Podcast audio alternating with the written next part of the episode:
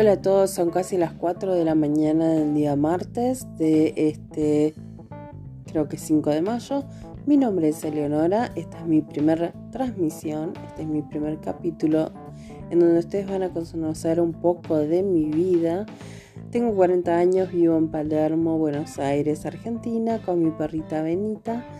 que la encontré, nos encontramos hace un año y medio en la ruta volviendo de Tandil. Eh, yo estaba manejando, la vi, era una pequeña ratita y dije, ¿qué es eso? Frené, la subí eh, y bueno, tuve un nuevo perrito. Eh, desde ahí estábamos juntas para siempre y la verdad que ella es muy buena compañera, sin ella no podría pasar esta cuarentena. Mi idea un poco es contarles qué fue lo que marcó mi vida en estos últimos años Hace desde 2018 que me di cuenta que tengo una depresión muy grande. Por suerte ya estoy recuperada, pero en ese año eh, tuve que tomar la decisión de dejar de trabajar para cuidar mi salud y me fui comprometiendo con el tratamiento. También mi familia me ayudó mucho y necesité eh, de todo este tiempo como para poder decir que estoy realmente bien, aunque tengo mis altibajos, pero la realidad es que yo creo que como todos los tenemos, eh, la vida no es justa y a veces nos encontramos en situaciones en las que nos frustramos, pero enseguida yo trato de salir pensando y razonando eh, cuál es el camino positivo que puedo tomar desde esa, frustración. Eh, entonces, eh, bueno, cuando quise volver a mi trabajo, después de mucho tiempo, de un año casi de licencia, eh, bueno, desde la empresa ellos decían que no podía volver a trabajar porque no estaba apta y obviamente yo tenía la alta de la, de la doctora y de la licenciada para volver a trabajar sin problemas. Y como ellos se negaban, entonces pedí una junta laboral en el Ministerio de Trabajo, por lo cual, eh, bueno, me hicieron un examen durante dos horas y otra hora más de tests que salieron a mi favor diciendo que yo no estaba simulando y que realmente estaba para volver a trabajar sin ningún tipo de discapacidad. Cabe aclarar que mi patología es bipolaridad de grado 2 eh, hay gente que no le gusta encasillar, pero realmente a mí me encanta hablar de esto porque necesito que se hable, porque hay mucha gente que lo está padeciendo y que por esconderlo sigue sufriendo. Y yo soy una persona que va para adelante y que le pone mucho esfuerzo y que me gusta luchar para que todos eh, estemos bien. ¿Sí? No solamente me gusta mirar por mi lado, sino también por todos mis amigos, por toda la gente conocida que quizás esté pasando por lo mismo y es por eso que decido hablar. Em, bueno, nada, la cosa es que ellos no se esperaban que yo fuera al Ministerio de Trabajo, me hicieron la junta médica, el dictamen salió a mi favor, ellos lo impugnaron desde el Ministerio de Trabajo se rieron porque no podían creer que era la primera vez que le sucedía que una empresa impugnara un dictamen de ese carácter y tuvieron que emitir otro dictamen de forma firme contestando cada una de las impugnaciones sin sentido que habían, eh, que habían realizado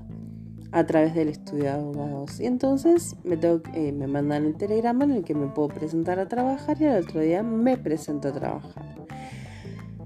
Eh, llegué a la empresa y nadie sabía que iba a volver, ni siquiera mi manager, el cual no me hablé durante un mes. Mis compañeros no se me acercaban, no me hablaban porque me habían dicho que no me hablen durante mi licencia,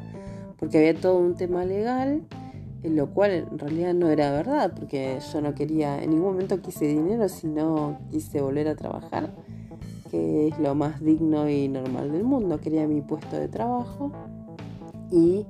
eh, tuve que hacer yo una reunión para contarles a ellos qué era lo que había pasado y que yo había vuelto a la empresa sin ningún rencor sin ningún problema y que lo único que quería era trabajar.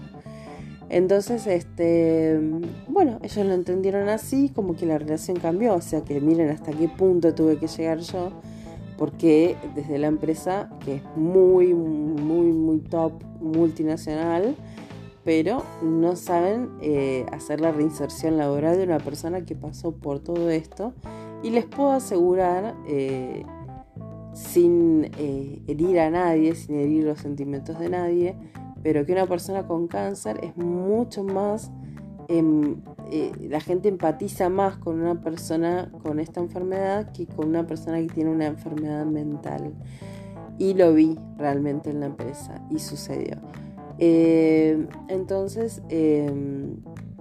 bueno, nada, la idea era volver a trabajar, volví a trabajar, demostré que estaba apta para poder realizar las tareas, pero la realidad es que había ciertas cosas que yo no compartía y ya se había cumplido un ciclo, entonces decidí pedir un retiro voluntario. Y se me ocurrió pedir ese retiro voluntario justo antes de la cuarentena. Pues, olé, y aquí estoy con ya dos meses de confinamiento sin realizar ninguna tarea más que estudiar, más que tratar de concentrarme y mejorar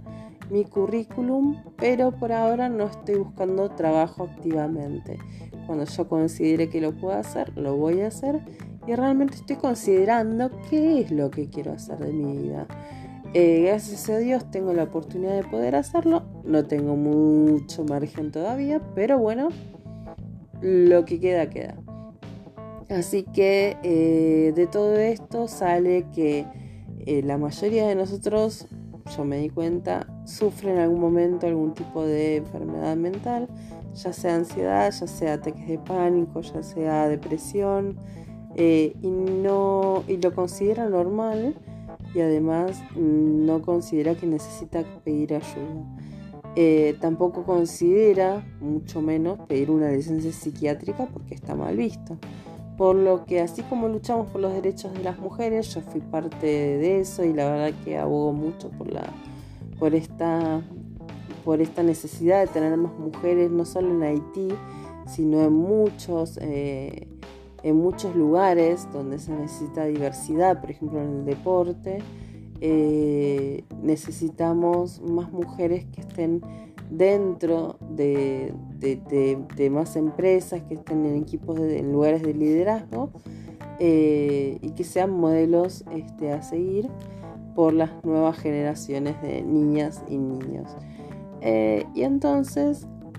Así como yo promulgué eso, hoy promulgo que es muy importante hablar de las eh, enfermedades mentales y que también tiene que hacerse un lugar, un espacio en las empresas para que podamos eh, dialogar, para que la gente se sienta cómoda hablando de esto, de lo que le sucede y que se ha tratado como una enfermedad más, que es lo que es. No es una cuestión de voluntad, sino que cada uno necesita un tiempo y encontrar el terapeuta eh, acorde a lo que a uno le pasó para poder llegar a este a esta, esta decisión, digamos, a esta,